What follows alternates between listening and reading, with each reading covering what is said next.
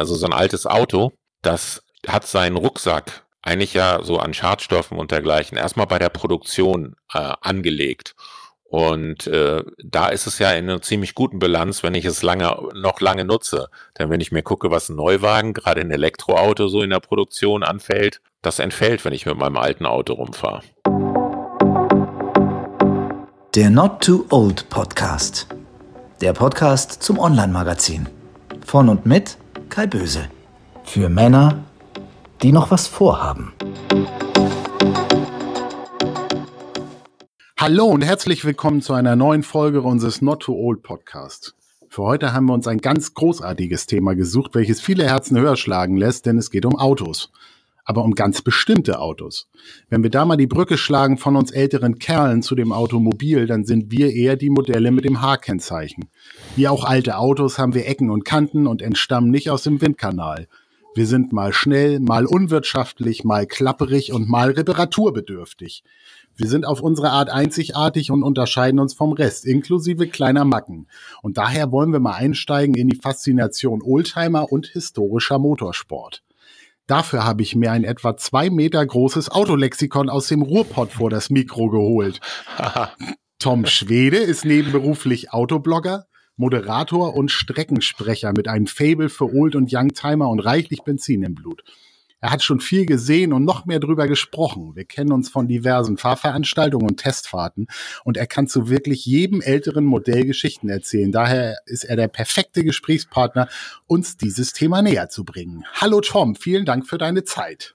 Ja, moin Kai, immer gerne. Wobei den Ruhrpott muss ich natürlich glatt ziehen. Ich bin Kieler und wir kennen uns auch noch aus der Kieler Forstbaumschule. Das ist aber 30 Jahre her zu gemeinsamen Studentenzeiten.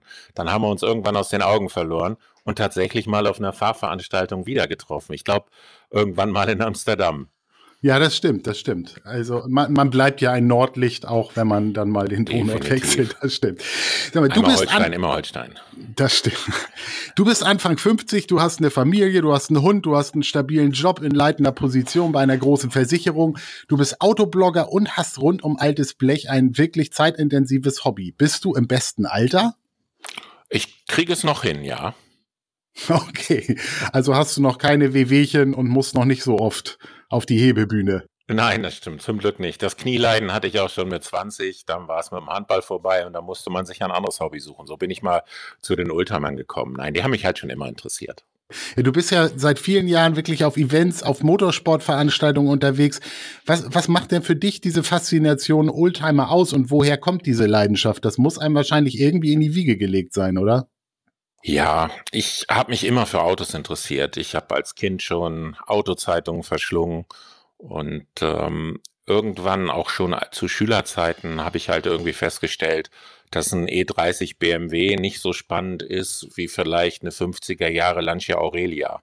Und äh, habe mich also dann schon in den 80er Jahren für Oldtimer oder für alte Fahrzeuge, damals nannte man das Schnauferl, interessiert, habe dann auch selber, man, man simmelt dann immer Gleichgesinnte um sich oder verbindet sich mit denen.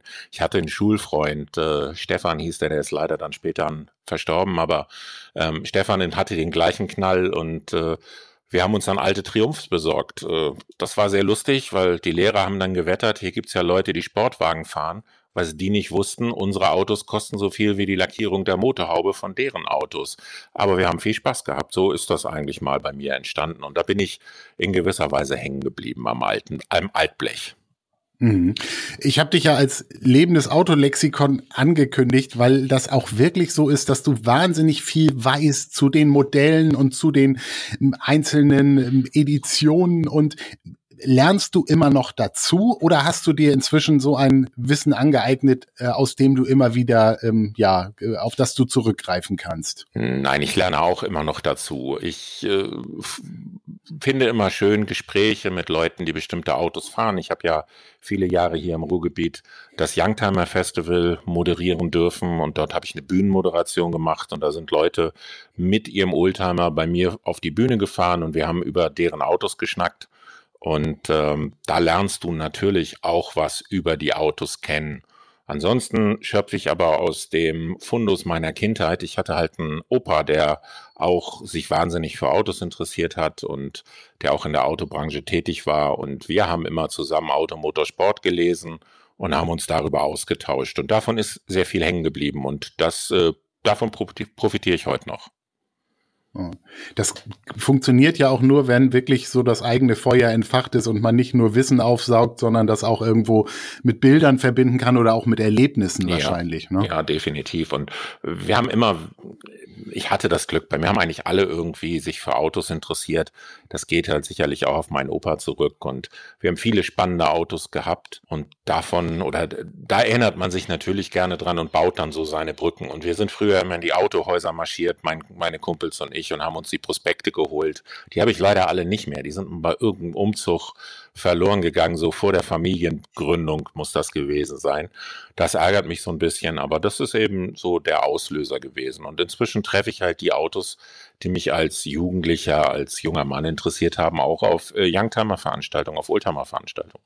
Du hattest schon angesprochen, dass du auch als Streckensprecher äh, tätig bist oder als Moderator. Wie, wie kommt man zu so einem Job? Hat dich da irgendwann mal jemand entdeckt oder wie kam es dazu? Die Geschichte ist relativ schnell erzählt.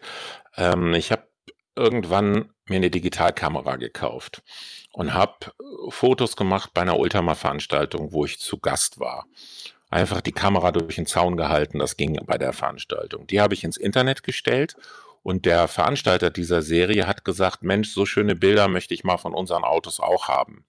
Äh, oder von einer anderen Serie war das, die da nur so am Rande beteiligt waren. Ja, und ähm, daraufhin hat er mich eingeladen und ich bin zur Strecke gekommen und habe Fotos gemacht. Darüber habe ich sehr viele Leute kennengelernt.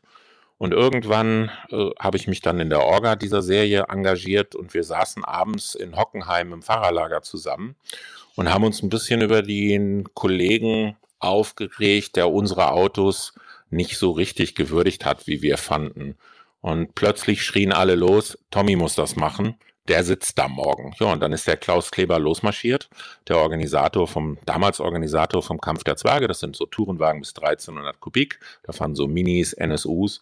Und der zusammen mit dem heutigen Organisator, dem Thorsten Barbon, die haben dann dafür gesorgt, dass ich tatsächlich nächsten Tag dort am Mikrofon saß und einfach über die Autos gesabbelt habe. Und das habe ich jetzt zehn Jahre gemacht. Ich habe jetzt im Kampf der Zwerge letztes Jahr meine Abschiedssaison gegeben. Letztes Mal in Hockenheim moderiert vor genau einem Jahr. Zehn Jahre diese Serie waren jetzt einfach genug, aber ähm, ja, so bin ich ans Mikrofon gekommen und das hat sich dann so entwickelt. Irgendwann ruft dann einer an und sagt, sagen Sie mal, ähm, machen Sie auch eine Bühnenmoderation? Und dann habe ich mit meiner großen Klappe gesagt, ja, lass uns das probieren. Dann habe ich zehnmal das Youngtimer Festival gemacht und so hat sich eins zum anderen ergeben. Und manchmal rufen Leute an und sagen, ich möchte, dass sie das machen. Dann gucke ich mir das an und dann mache ich das, wenn das für uns allen Spaß macht. Und wenn uns das allen keinen Spaß mehr macht, dann muss ich das zum Glück auch nicht machen. Aber bisher macht es halt jede Menge Spaß, weil du sehr, sehr viele Leute triffst, die für spannende Geschichten gut sind. Ja, das glaube ich.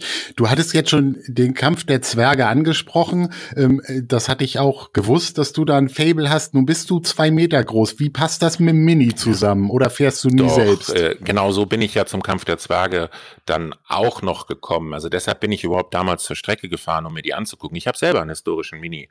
Ähm, das ist ein Raumwunder. Zwei Meter zwei passen da gut rein und ich sitze entgegen aller Gerüchte nicht auf der Rückbank.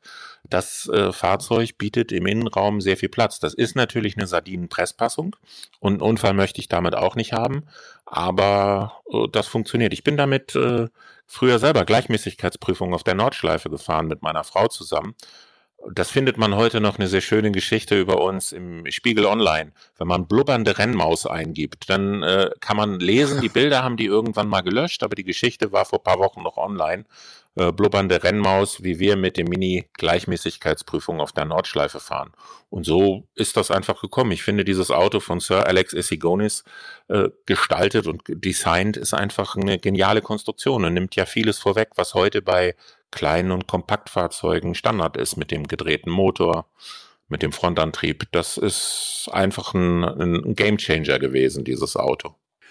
Wir kümmern uns ja um Männer in der zweiten Lebenshälfte und da sind wir ja bei Oldtimern und bei historischem Motorsport tatsächlich einer genau richtigen Adresse, oder? Ich meine, wie männlich und wie alt ist diese Szene? Äh, entgegen aller Gerüchte ist sie teilweise erstaunlich jung. Also es gibt auch sehr junge Menschen, die, die sich für Oldtimer interessieren. Es ist natürlich so, viele Oldtimer haben auch einen soliden Wert. Das kannst du dir mit 20 oder 30 nicht erlauben.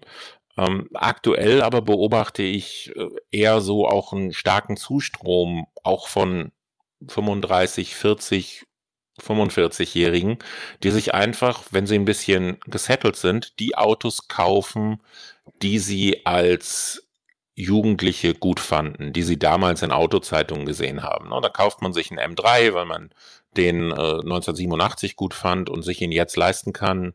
Oder äh, auch den 911er, den, den man früher gut fand. Sowas gibt es. Aber ich finde auch nicht, dass die Szene ausschließlich männlich ist. Also gerade im historischen Motorsport, wenn du jetzt am Wochenende nach Monte Carlo geguckt hast, dort zum Grand Prix, wenn dann da die ähm, Katharina Karlova mit ihrem Cooper Jaguar wunderschönes Auto und mit dem Jaguar-Motor absolut selten.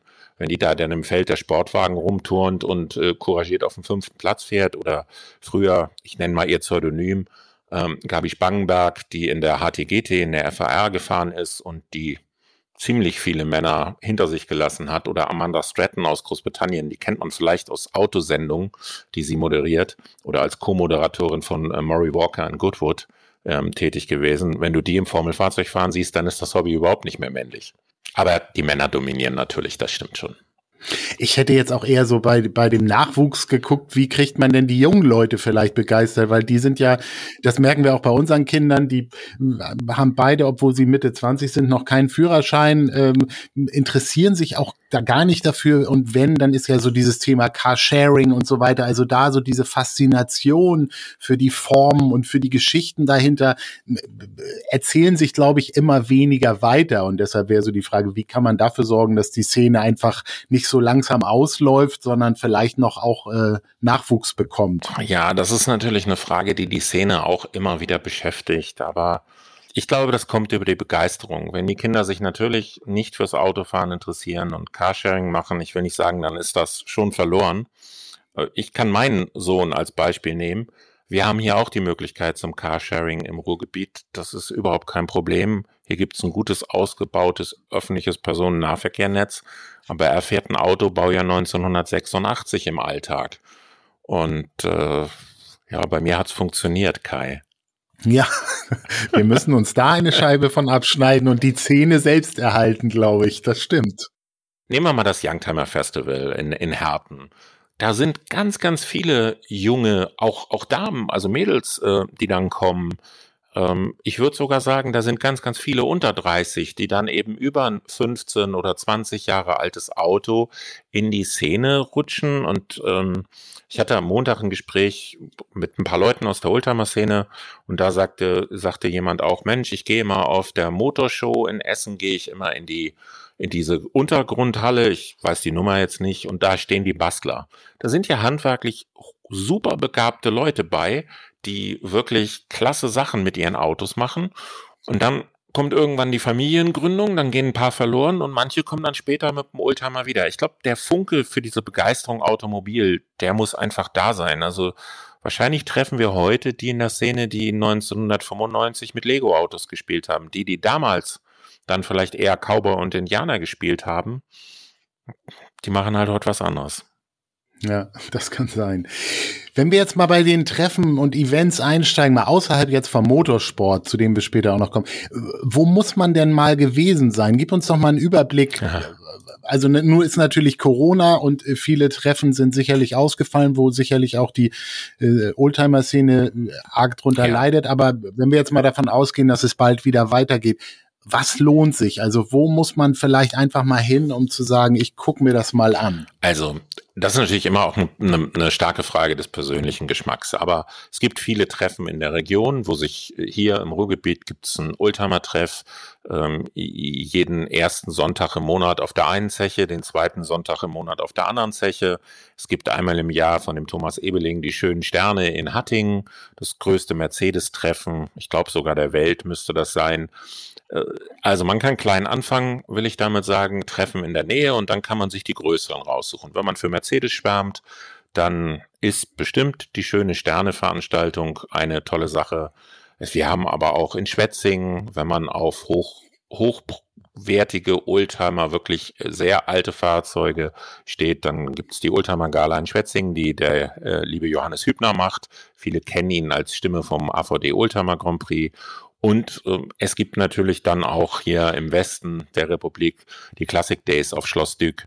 Ähm, das ist natürlich auch ein Festival, wo, wo vielen die Augen übergehen. Man muss da keine Schwellenängste haben. Dann gibt's die ganz tollen Autos und dann gibt's auch mal die Ratte zwischendurch.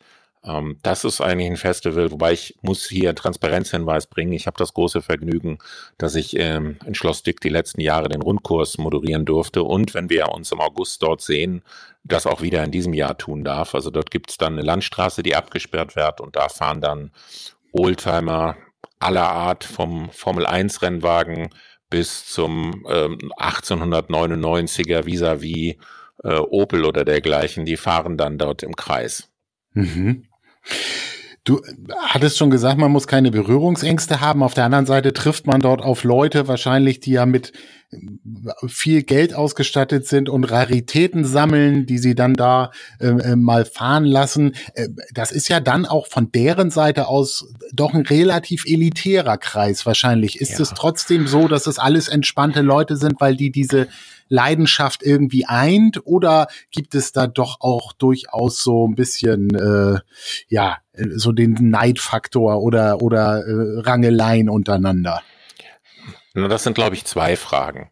Fangen wir mal mit der ersten an. Ich habe gute Erfahrungen gemacht, so wie es in den Wald hineinschreit, schreit es auch heraus. Und wie in jeder Szene, wo es irgendwo ein bisschen elitär zugeht oder zugehen kann in Ausschnitten, ist das ja immer so, wie du dich benimmst, äh, so wird dir auch begegnet. Und ich zum Beispiel, wenn ich irgendwo moderiere, dann gibt es oft, dass man vorher Bögen rumgibt, wo die Leute eintragen können, ähm, was sie von sich veröffentlicht haben möchten. Und wenn dann da jemand einträgt, ich bin 56 Jahre alt und wohne in Starnberg, dann ist das gut. Wenn der da einträgt und ich bin 56 Jahre alt, wohne in Starnberg und bin Vorstandsvorsitzender von einem DAX-Unternehmen, dann ist das auch gut. Was ich nie machen würde, ist, wenn der das nicht eingetragen hat, dass er nun Vorstand bei einem DAX-Unternehmen ist oder ein großer Mittelständler, dann würde ich da am Mikrofon auch nie drüber reden und ich würde die Person vor allen Dingen auch nie darauf ansprechen, weil hm. uns eint hier dieses Hobby und die wollen doch einfach, äh, jeder will doch da einfach seinen Spaß haben. Was ich auch andersrum feststelle, ähm, die Szene ist schon sehr mitteilsam. Also Leute sind stolz auf ihre Autos und das auch zu Recht, wenn sie irgendwas besonders hergerichtet haben, wenn sie ein seltenes Fahrzeug ausgegraben haben. Und sie, ich merke immer bei den Leuten, ob die mir ehrliches Interesse gegenüberbringen, wenn ich irgendwo mit einem meiner Autos bin. Und äh, wenn das ehrliches Interesse ist und nicht geheuchelt, dann hat man doch schnell eine gemeinsame Wellenlänge. In dem Sinne gibt es natürlich Veranstaltungen, die extrem elitär sind. Gerade in Großbritannien gibt es da einige Events, aber äh, und auch in Deutschland, die dann bleiben dann aber von vornherein unter sich bei den Publikumsveranstaltungen.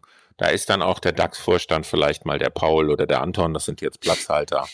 Aber da sind die dann mhm. auch genau da. Und so funktioniert das eigentlich. Ähm, ich stelle die Szene immer wieder als in vielen Teilen sehr offen, weil uns das gemeinsame Hobby und das gemeinsame Interesse eint da. Hm wenn jetzt der eine oder andere unserer Hörer äh, vielleicht selbst mal drüber nachdenkt, sich etwas anzuschaffen, dann gibt's ja zwei Möglichkeiten. Entweder findet er eine Rarität und stellt die dann beim Meilenwerk hinter Glas oder äh, er stellt ihn in die Garage und äh, holt ihn raus, um auf der Rennstrecke ab und zu mal Gas zu geben. Was ist da so deine Meinung? Bist du der Meinung, jedes Auto ist gemacht, um gefahren zu werden? Oder verstehst du auch diesen Sammler äh, dahinter? Ich verstehe beide mein persönliches Vergnügen ist halt die Tour, Tour auf der Landstraße. Ne? Ich bin gern hier im Munsterland unterwegs, aber wenn einer sich eine Sammlung aufbaut oder sein Fahrzeug nur ausstellt, es gibt ja tolle Privatsammlungen, auch in, auch in Deutschland, da gibt's also, da gibt's schon ein paar Dinge, die sehr beeindruckend sind, wo Leute viel Ausdauer in ihr Hobby investiert haben. Aber äh, ich schreibe da keinem irgendwie was vor. Da muss jeder nach seiner Fasson glücklich werden. Und wenn er sich das Fahrzeug kauft, um es, um sich schön zu sehen, dann ist das doch sein gutes Recht. Wenn er damit auf die Strecke gehen will, ist es genauso sein gutes Recht. Das muss der Fahrzeugbesitzer entscheiden. Hm. Das heißt aber, der, der vielleicht auch den Oldtimer jetzt als, als Geldanlage sieht oder einfach sagt, mhm. äh, er hofft auf einen steigenden Wert, der ah. ist ja äh, äh, besser beraten, wahrscheinlich dann möglichst wenig Kilometer aufs Tacho zu sammeln. Ja, da habe ich nun eine ganz persönliche Meinung zu. Ich äh, finde das Renditestreben im Hobby einfach schrecklich. Das ist meine persönliche Meinung. Meine Rendite, meine persönliche Rendite ist immer der Fahrspaß. Ähm, natürlich gibt es auch inzwischen, weil du woanders wenig Zins fürs Geld bekommst oder Negativzinsen hast, natürlich eine gewisse Spekulation. Und äh, das ist in jedem Markt so, das ist in der Kunst so, das ist bei Ultraman so. Ich beobachte allerdings gerade in jüngerer Vergangenheit doch eher einen Rückgang der Preise. Also so die, die Massenware, es gibt dann immer so Artikel, weißt du, die sagen dann äh, 1200 Prozent Wertsteigerung bei einer Ente. Ja, das, das mag sein, aber das wird halt so nicht weitergehen. Ähm, die Ente wird nicht nochmal um 1200 Prozent im Wert steigen. Ähm, inzwischen ist es nämlich auch so, dass, dass selbst gute Fahrzeuge eher keine neuen Spitzenpreise erzielen, so bei den Auktionen. Du siehst, viele Fahrzeuge werden auch mal zurückgezogen. Ähm, was immer noch extrem Preise und Rendite bringt, ist natürlich, wenn das Auto eine besondere Geschichte hat. Aber das ist für mich dann eine komplett andere Welt. Also für mich persönlich. Ich freue mich, wenn Autos bewegt werden und wenn Leute Spaß an der Technik haben. Also guck dir alte, guck dir Leute an, die mit historischen Formel 1 Autos fahren. Ne? Die, da kannst du natürlich auch mit spekulieren. Aber die fahren die Dinger vor allen Dingen, weil sie nie gedacht hätten, dass sie jemals im Leben in so einem Auto sitzen können. Hm wenn ich mir jetzt vornehme, mir einen Oldtimer anzuschaffen, der möglichst kein Geldgrab ist und ich habe da aber wenig Ahnung von. Ich kann da tatsächlich auch eine eigene Geschichte erzählen. Als ich, ich habe mit 18 nur Motorradführerschein gemacht, weil ich nur Geld für einen Führerschein hatte und fand damals Motorradfahren cooler. Dann habe ich gemerkt, Mensch, es regnet und schneit auch relativ viel im Norden. Dann habe ich mit 20 meinen Autoführerschein gemacht und wollte mir eigentlich unbedingt Ende der 80er einen Strich 8er kaufen, mhm. Mercedes, und äh, habe mich dann in so eine Heckflosse, Baujahr 65, verliebt und die habe ich gekauft ohne einen Plan zu haben und habe da relativ viel Geld in drei, vier Jahren versenkt und habe die am Ende dann an einer, am Autobahnzubringer mit dem Pappschild in der Heckscheibe verkauft, weil es ja damals noch nicht Internetmarktplätze gab und ähm, unsere damalige Lübecker Nachrichten jetzt auch nicht unbedingt äh, für Exoten so der, der richtige Platz war. Das äh, wollen andere natürlich vermeiden, dass man da wirklich so ein, so ein Geldgrab sich zulegt. Heutzutage gibt's natürlich die großen Börsen. Du hattest jetzt schon Auktionen angesprochen. Ja. Für den, der wirklich interessiert ist, wo, wo geht der hin oder kauft er sich erstmal ein Fachmagazin? Damit würde ich mal anfangen. Viel lesen, und sich mit Leuten unterhalten. Das ist eigentlich der Rat, den du nur jedem geben kannst. Und das auch zuhören, was die Leute über die Autos erzählen. Ich glaube, der Markt ist ja so unfassbar breit. Bleiben wir mal bei deinem Beispiel, da verliebt sich einer in die Heckflosse oder meinetwegen lass ihn jetzt sich in Opel Omega oder in VW Passat aus den 80ern oder 90er verlieren. Das ist ja so ungefähr das gleiche Alter, ne? wenn ich so gucke, was wir Ende der 80er uns angeguckt haben, 65er Auto, das, das kommt ja so in etwa hin. Ähm, bevor ich ein Auto blind kaufe, es gibt zumindestens für, für die Massenprodukte gibt es natürlich eine, eine Szene, die sich nur mit diesem Hersteller oder gar nur mit diesem Modell beschäftigt. Und ich kann nur jedem raten, dort Nähe zu dieser Szene zu suchen und darüber dann versuchen, ein gutes Fahrzeug zu bekommen. Oft ist es übrigens auch so, dass in den Clubs ganz gut gehandelt wird. Also wenn du dich jetzt für irgendwelche VW-Modelle oder Ford-Modelle aus einer bestimmten Epoche interessierst, gibt es dir immer Interessengemeinschaften, die Ford IG und dergleichen. Und äh, die wissen, wo Fahrzeuge auch teilweise innerhalb der Szene gerade angeboten werden. Und ich glaube, das ist der Weg, den ich gehen würde. Aber da gilt natürlich auch wieder wie immer im Leben, man muss das leider heute sagen, natürlich bei deinen Hörern wahrscheinlich nicht so, aber ähm, ich kann da nicht hingehen und sagen, besorgen Sie mir mal ein Auto. Das ist kein Geschäft, sondern das ist eine, eine, eine im besten Fall freundschaftlich verbundene Szene, die wiederum das Interesse eint. Und äh, an der Stelle muss ich dann mich da auch irgendwie ein bisschen einbringen, damit ähm, das funktioniert. Das ist immer ein Geben und ein Nehmen in so einer Szene. Das wäre so mein persönlicher Weg des Einstiegs. Ich kann aber natürlich auch hingehen. Es gibt durchaus renommierte Klassikhändler. Alleine hier in der Region gibt es drei Werkstätten, die sich auf Klassiker spezialisiert haben wo ich im Ruhrgebiet sagen würde, da kannst du hingehen, da wirst du gut beraten und die gucken sich auch mal ein Fahrzeug an. Ich neulich in einem in einem einem dieser Betriebe eine Geschichte gehört. Ähm, da hat jemand blind ein Auto in Schweden gekauft. Das sah super aus, das Fahrzeug. Tja, aber die notwendige Restauration, weil der Unterboden eigentlich wirklich nur noch aus Teer gehalten wurde, ähm, die notwendige Restauration liegt ungefähr beim Doppelten des Fahrzeugwertes. Und das Fahrzeug ist auf eigener Achse aus Schweden hier angekommen. Ne? Also das sind dann so, da hat halt jemand einfach sich dieses Auto gekauft, weil er das so toll fand und hat sich nicht ordentlich angeguckt. Und das ist der letzte Punkt. Also Nähe zu so einem Betrieb suchen, wenn man jetzt nicht in über die Clubs gehen will. Ähm, und was man natürlich auch machen kann, die Sachverständigen freuen sich. Auch da gibt es natürlich auf Oldtimer spezialisierte Sachverständige und die gucken sich ein Fahrzeug an. Das kostet dann natürlich einen Euro, aber das ist ein guter Weg, damit man sich nicht so ein, so ein Grab kauft, äh, weil ich kenne viele dieser Geschichten, die wie du sich irgendein altes Auto gekauft haben und die dann auch kein Glück gehabt haben. Ähm, die, die das Glück gehabt haben, sind dann einfach selten. Und das ist dann der erste Frust äh, mit dem neuen Hobby und meistens bleibt es dann kein neues Hobby. Ja, ich glaube, diese Nähe zur Szene macht auch Sinn, weil man dann eben auch Tipps bekommt, wie man das Auto versichern kann, wo man schrauben ja. lassen kann, wenn man keine Ahnung hat. Also man braucht ja, hat ja noch mehr ja. Fragen im Laufe eines Oldtimer-Lebens. Und da ist natürlich immer gut, eine, eine verlässliche äh, Quelle zu haben, die einem dann auch wirklich weiterhilft und einem nicht irgendwas äh, auch ja, verkaufen also möchte. Genauso. Und da ne? findest du auch ich kenne auch solche Geschichten von Betrieben in Hamburg. Ich kenne solche Geschichten von Betrieben in München. Ich kann über die habe ich von den Betrieben habe ich kein eigenes Bild, aber ich habe hier im Ruhrgebiet zwei Betriebe, wo ich mit den Sachen hingehe, die ich nicht selber machen kann oder mal eine TÜV-Abnahme äh, machen lasse, weil da muss halt irgendein Grubengott vorbeikommen und dir deine Plakette draufkleben. Der kommt halt nicht in die heimische Werkstatt. Und äh, da bin ich sehr gut mitgefahren, diese Betriebe die nehmen dann natürlich ihren Euro, aber du kriegst da auch einen, einen guten Gegenwert für die Leistung. Du hast jetzt schon angesprochen, dass du eine Garage hast. An was schraubst du gerade? Ja, ich versuche mein Mini wieder auf die Straße zu kriegen. Aber ich habe irgendwie in letzter Zeit zu wenig Zeit gehabt und aktuell schrauben mein Sohn und ich an seinem 944. Ähm, denn da wollen wir das Lenkrad jetzt mal neu beziehen lassen. Das ist einfach fürchterlich abgegriffen und das kommt jetzt äh, heute Abend noch runter, das Lenkrad, und dann geht das zum Sattler und dann schrauben wir das da die Woche wieder drauf. Sehr spannend. Vielleicht noch einen kleinen Ausflug in Richtung Motorsport. Du bist ja auch an Rennstrecken unterwegs. Historischer Motorsport begegnet uns äh, Normalverbrauchern ja eigentlich nicht täglich, aber es gibt eine Riesenpalette dort an Veranstaltungen von Rallye über Slalom, über Bergrennen. Es gibt Sachen ja. auf der Rundstrecke. Da geht's ja auch gar nicht immer nur um den schnellsten, sondern auch ja, um den Fahrspaß, um das Zusammensein.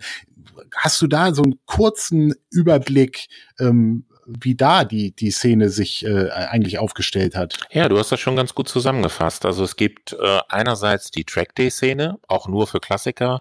Da gibt's Veranstaltungen in Papenburg, da gibt's ja eine Kopie vom kleinen Kurs von Hockenheim in diesem Testzentrum, äh, was es da gibt, am Bilsterberg.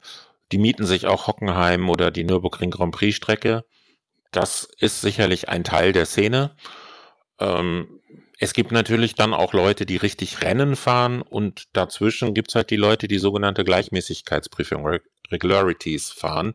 Da ist es eben so, du, du fährst meinetwegen eine Runde Nordschleife, fährst neun Minuten dreißig und beim nächsten Mal musst du die 39 möglichst genau treffen. Und wenn du 9,31 fährst, kriegst du halt 100 Strafpunkte. Wenn du 9,29 fährst, kriegst du auch 100 Strafpunkte. Und am Ende hat der gewonnen, der die wenigsten Strafpunkte angesammelt hat. Ähm, die Szene ist da hyperbreit. Ähm, gibt auch bei euch im Norden ähm, am Padburgring in, ähm, in Flensburg, also auf der dänischen Seite sozusagen in Padburg. Da gibt's Veranstaltungen. Auf dem Travering in Bad Oldesloe gibt's Veranstaltungen. Ähm, in Geesthacht, da gibt's ja auch noch die kleine Rennstrecke. Ich komme auf den Namen gerade nicht. Ich weiß nur, dass ich da Michael Schumacher das erste Mal habe Rennen fahren sehen, damals in der Formel König. 88 müsste das gewesen sein, genau. Ja, also es gibt überall Trackdays und Veranstaltungen.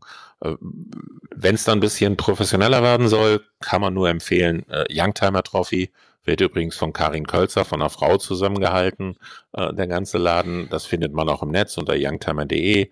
Genauso gibt's natürlich dann die Fahrergemeinschaft Historischer Rennsport äh, von Michael Thier und Ricarda Pianka. Auch da wieder eine Frau in der Organisation tätig, weil du vorhin nach der Männlichkeit der Szene gefragt hast. Ja. FAR, die haben ja. ein ganzes, äh, ganzen, beide haben eigentlich einen ganzen Pot an Serien, wo du mit verschiedenen Autos fahren kannst. Du unterwirfst dich dann natürlich immer den Sportregeln.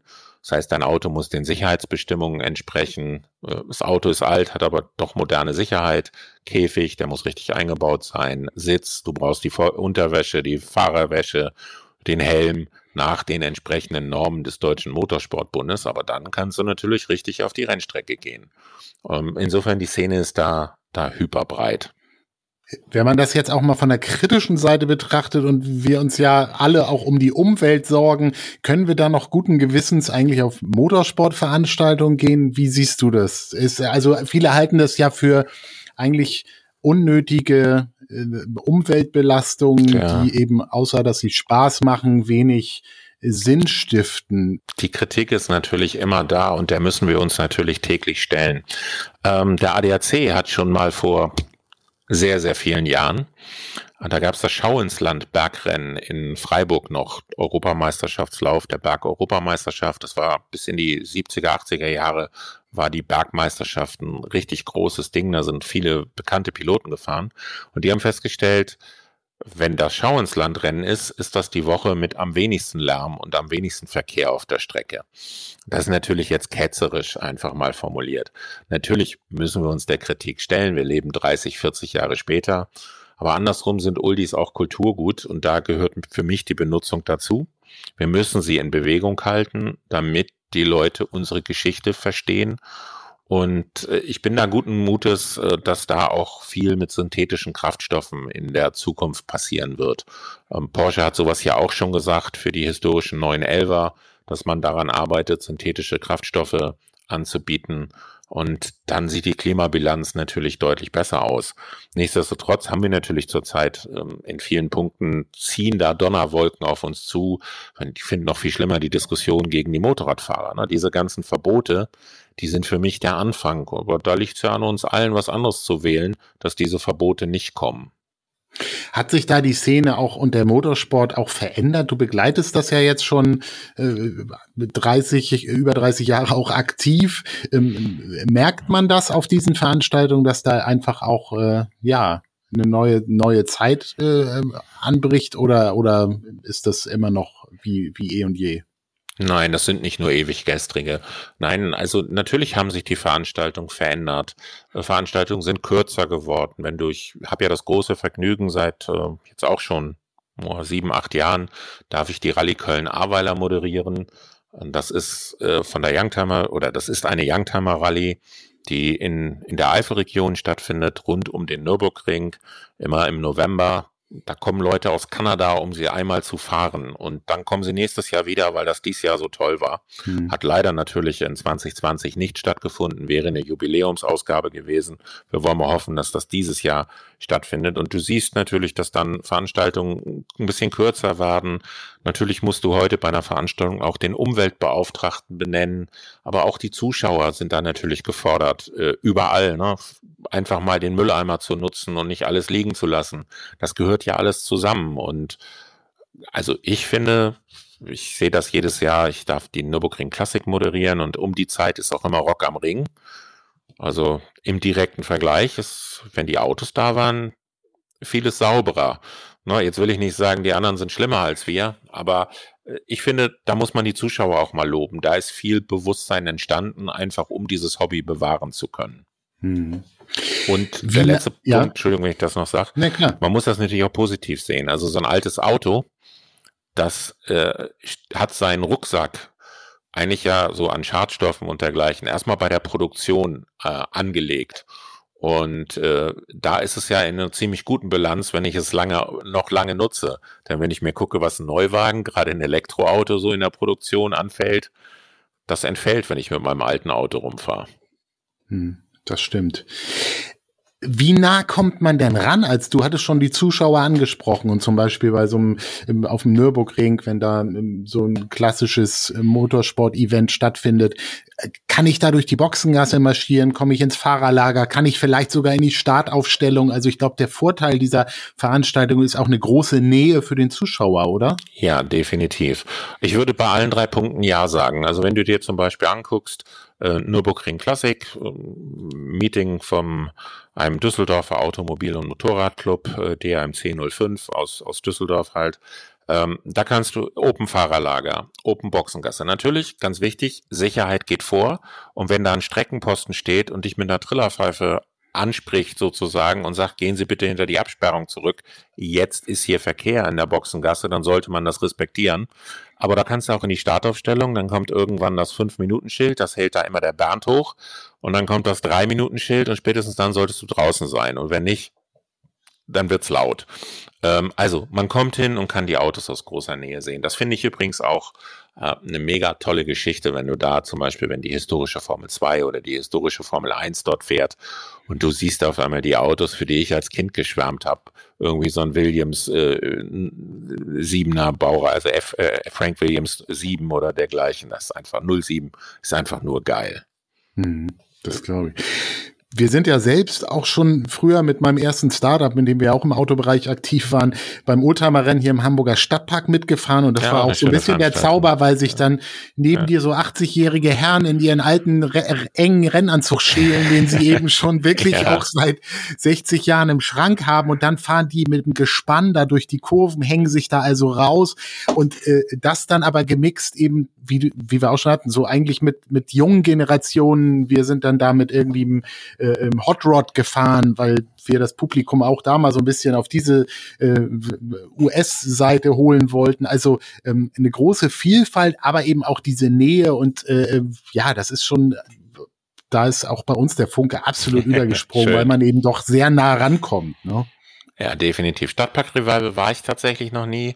Ich weiß, dass der Egon Müller aus Rodenbeck, das ist ja die Nachbargemeinde von der, wo ich aufgewachsen bin, der ehemalige Speedway-Weltmeister moderiert das da und ich sehe auch immer bei Facebook von ihm, wenn es dann stattfindet, viele tolle Bilder und insgesamt vom Stadtpark Revival. Das ist schon eine, eine klasse Nummer. Ja, ist immer etwas schwer zu sichern, weil man wirklich das eben auf der normalen Straße ja stattfinden lässt ja. und da glaube ich einmal auch was passiert ist und dann musste das ausfallen und ein neues Sicherheitskonzept gefunden werden. Aber das ist schon eine tolle Veranstaltung. Ich finde gerade alles, was auch so in der Stadt ähm, passiert, das hat irgendwie nochmal so einen ganz besonderen Zauber und das holt die Leute vielleicht auch eher, weil die einfach mit der, ja, mit den Öffis da hinkommen können oder mit dem Fahrrad und eben nicht irgendwo ins Grüne müssen, sondern ja, da einfach sich vielleicht kurzfristig zu entscheiden. Da ne? gibt's, ne? ähm, da gibt's übrigens eine Sache, die habe ich eben, als du gefragt hast, wo muss man gewesen sein? Es gibt da eine, in München eine ganz, ganz tolle Veranstaltung. Ähm, das ist letztendlich das rollende Museum. In München gibt's das Deutsche Museum und das Verkehrshaus des Deutschen Museums. Und dort fahren Leute mit ihren Oldtimern, die pendeln zwischen diesen beiden Ausstellungsstellen des Deutschen Museums hin und her und die nehmen Leute mit. Das heißt, du kannst am Verkehrshaus einsteigen in einen Oldtimer, wirst zum Deutschen Museum gefahren, steigst dort aus, guckst dir das Deutsche Museum an und fährst wieder zurück. Fängt abends um 18 Uhr an, geht dann bis äh, 23 Uhr. Ähm, das ist so in dieser langen Museumsnacht, die es im Herbst immer gibt. Und äh, das ist für mich eine der tollsten Veranstaltungen. Ich habe da im Hof des Deutschen Museums gestanden und mich von den ganzen alten Feuerwehren einräuchern lassen. Und die dann noch so mit blauer Fahne kommen. Das ist eine ganz tolle Szene mit ganz vielen alten Feuerwehrautos.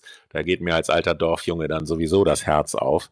Aber ähm, das ist äh, eine der schönsten Veranstaltungen, die ich bisher in Deutschland habe kennenlernen dürfen. Und das Coole ist, das ist auch noch eine Charity-Veranstaltung, denn bei dieser Veranstaltung wird ein bisschen Geld verdient. Die Leute, die im Auto mitfahren, die dürfen spenden. Das ist kein Muss, ganz klar. Also das ist mhm. keine Bezahlung für die Fahrt, sondern eine freiwillige Spende. Und davon wird dann immer ein Event in einem Altersheim in München gemacht. Ähm, das macht ein Ehepaar ähm, aus München mit einem Verein, Charity for Classic und äh, der Kai McKennis äh, ist dort äh, engagiert und das ist einfach eines der schönsten Events, weil es, wie du sagst, da kommt man wie beim Stadtpark Revival ganz dicht an die Leute ran und die Leute können gucken.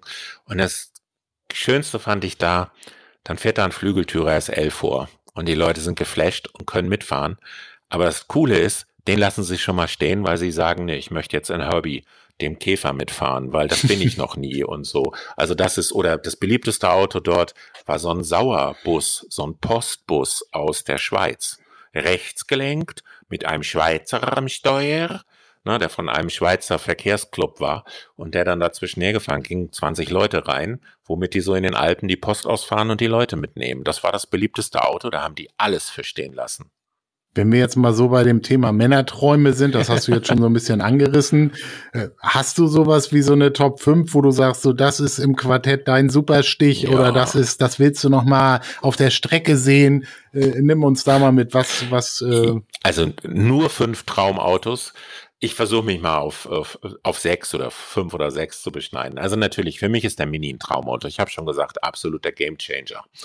Ähm, genauso ist ein Traumauto der Lotus Elan, fällt für mich aus, passe ich definitiv nicht rein. Also der von 61, der viele sagen das Vorbild vom MX5, äh, von dem ersten MX5. Das sind für mich äh, absolut Top-Autos. Ich finde aber auch ein Lancia Aurelia Coupé, ähm, erste echte Neukonstruktion nach dem Zweiten Weltkrieg mit einem wunderbaren V6-Motor von Vittorio Jano konstruiert einfach ein bildschönes Auto, dieses Coupé. Ich habe bei der Bensberg Classic, also das war Carporn pur. Dieses Auto stand da neben mir und ich bin aus dem Staunen überhaupt nicht rausgekommen. Und dann sind wir auf der Rallye dort noch ganz lange hintereinander gefahren. Dieser Klang dieses Sechszylinders, so ruhig, so leise. Und das ist dann von 1949, 50 einfach, mhm. einfach traumschön. Für mich, mein persönlicher Geschmack. Was ich mir gerne nochmal in die Garage stellen will und auch suche, ist eine Toyota Celica für die Kenner TA23. Also so die erste Celica, die eigentlich in Europa verkauft worden ist, Anfang der 70er, Mitte der 70er Jahre, weil mein Vater so verrückt war, einer der ersten Kunden damals bei Toyota Kühne in äh, Kiel zu sein und dieses Auto gekauft zu haben. So ein Sportcoupé wie so ein Mini-Mustang, einfach nur, ähm, finde ich ziemlich schön. Das sind für mich so Autos, die mich begeistern und auf der Rundstrecke, da kommst du natürlich am Lotus 49 nicht drumherum das Auto, das den Cosworth-Motor äh, eingeführt hat. Und bei der Gruppe C, ich, das ist mein Lieblingsthema, da werde ich auch sehr oft äh, zitiert, weil ich viele Artikel zur Gruppe C, das sind Sportwagen, die 1982 eingeführt worden sind, und da habe ich viele Artikel geschrieben, wo ich auch viel zitiert werde, der Sauber C8, weil ich es einfach total geil finde, dass du da einen Rennwagen hast, in dem der V8 aus der AS-Klasse, also der V8, der so im W126er drin ist, einfach zwei Turbolader gekriegt hat und dann über die Strecke geblasen ist. Das finde ich einfach, sowas ging halt vor 30, 35 Jahren noch. Und das sind so Autos, die für mich am schönsten sind und Autos, für die so mein Herz schlägt. Und wenn ich jetzt so in mein Arbeitszimmer gucke, ich habe hier viele Bilder hängen, oh, da könnte ich noch ganz viele andere aufzählen, aber ich habe sie nur als Bild hier hängen. Und du hattest das Thema Rennstrecke schon angesprochen. Auf welche Rennstrecke würdest du mit dem Oldtimer? Was ist so die schönste Rennstrecke, die man mit einem äh, historischen also, Fahrzeug äh, äh ja, besuchen kann? Viele. Also es ist, ich habe ja irgendwann mal den Knall gehabt und äh, zum Glück hat meine Frau das dann unterstützt. Ich habe gesagt, wir kaufen uns jetzt einen Mini, wir bereiten den jetzt als historischen Rennwagen vor und dann gehen wir auf die Nordschleife und fahren dort Gleichmäßigkeitsprüfung. Haben wir 2005 gemacht, haben uns alle für völlig verrückt gehalten. Das macht natürlich Laune, auf dieser wunderbaren Rennstrecke in der Eifel unterwegs zu sein. Ich kenne aber auch andere Rennstrecken, wo es einfach Spaß macht zu fahren und wo es natürlich eigentlich auch sicherer ist. Ich finde Assen wunderschön zu fahren. Ich mag Portimao in Portugal, wo jetzt die Formel 1 am Wochenende ist. Ähm, da ist natürlich große Auslaufzonen und wenn es mal mit deiner Kurvenwahl nicht so gut gepasst hat, ähm, dann geht da nicht so viel kaputt wie vielleicht auf der Nordschleife.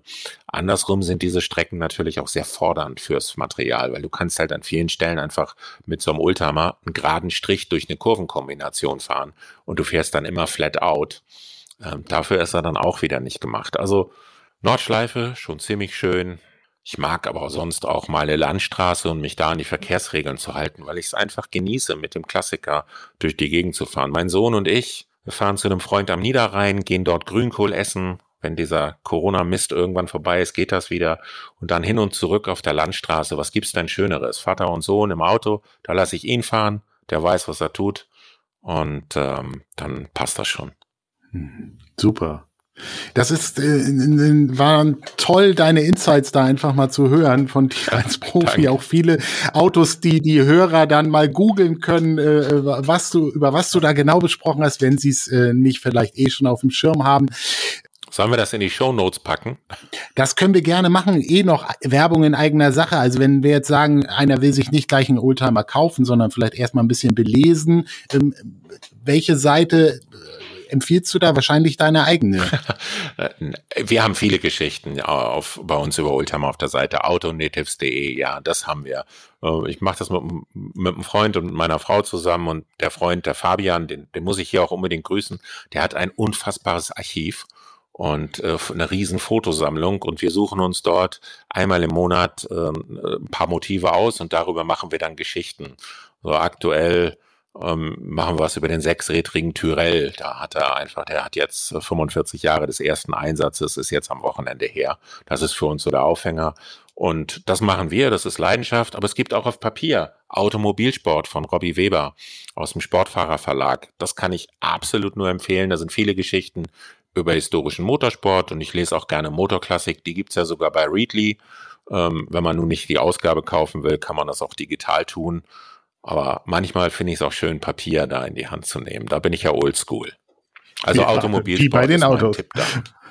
Ja, okay. Ja, absolut. Wann, wann wir dich mal wieder am Mikrofon irgendwo erleben können, ist wahrscheinlich noch ungewiss, ne? Naja, ich habe, ähm, also ja, sagen wir mal so, das liegt natürlich in der allgemeinen Corona-Pandemie. Wenn Schlossdick stattfindet, werde ich dort, äh, darf ich dort am Rundkurs stehen. Ich äh, habe auch noch ein paar andere Veranstaltungen in diesem Jahr. Ich habe im letzten Jahr zum Beispiel äh, in Hannover am Tag der Deutschen Einheit so einen Ultimatag im Fahrsicherheitszentrum Laatzen gemacht, zwischen den Lockdowns. Äh, das hat viel Spaß gemacht, wenigstens mal ein bisschen ähm, zu moderieren und Leute zu treffen. Das äh, ist eine Veranstaltung. Es wird, äh, wenn es das rollende Museum gibt, werden wir uns wieder hören. Also das sind Veranstaltungen, die halt alle irgendwo so unter diesem Schwert Corona momentan hängen und sonst mhm. geht's halt nächstes Jahr weiter. Aber es ist schon, das muss man definitiv sagen, egal mit wem ich telefoniere, ähm, allen fehlt das. Es wird ja im September den 100. Geburtstag der AWUS geben, den Ulf Schulz aus Berlin organisiert. Auch da werde ich äh, sein. Und äh, wir sind alle momentan gebannt, dass das mit dem Impfen weitergeht, dass es wieder Veranstaltungen gibt weil das macht einfach Spaß, wenn du dich mit Gleichgesinnten austauscht. Und es macht auch tierisch Spaß, wenn du neue Leute kennenlernst, die auch mal, neulich jemanden kennengelernt, der kommt selber gebürtig aus der Tschechoslowakei, lebt aber, hat in Deutschland studiert und lebt auch schon 40 oder 35 Jahre hier. Aber der hat auf einmal alte Skodas mitgebracht. Super spannend, total klasse. Hm. Das glaube ich, finde auch, das ist auch so ein völkerverbindendes Thema. Da mag ich auch noch eine Anekdote erzählen von uns beiden. Als wir nämlich mit dem VW Turan auf Testfahrt in Amsterdam ja, waren, haben wir es uns nicht nehmen lassen, äh, einen Abstecher nach äh, Zandvoort ja. zu machen.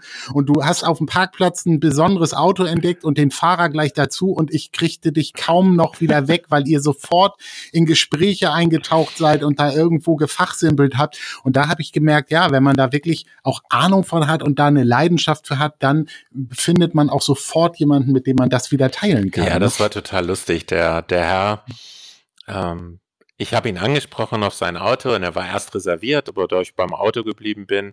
Und dann haben wir relativ, ist ja auch offen gewesen, dann haben wir über gemeinsame Bekannte relativ schnell gesprochen. Ich habe auch schon in Sanford ein paar Veranstaltungen moderiert und dann kennt man den einen oder anderen.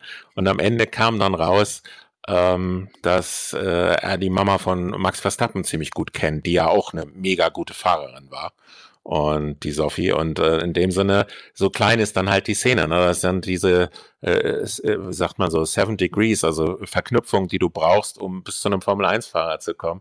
Ja, wir haben uns da einen guten Benzinschlank gemacht und du hast auf uns gewartet. Aber wir sind dann ja gefahren, ja. ja, genau.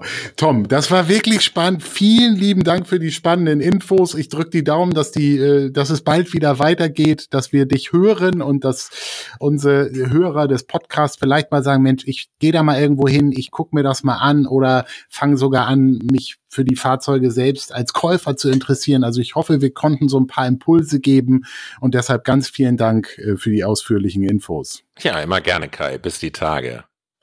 Und liebe Hörer, auf diesem Kanal gibt's weiterhin spannende Themen für Männer in der zweiten Lebenshälfte. Passt auf euch auf, bleibt gesund, abonniert unseren Post Podcast auf dem Kanal eurer Wahl. Wir sind bei Apple, bei Spotify, bei Deezer, bei Google Podcast, also eigentlich überall.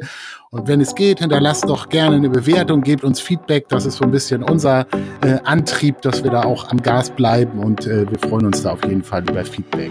Bleibt gesund, fahrt vorsichtig. Tschüss. Tschö.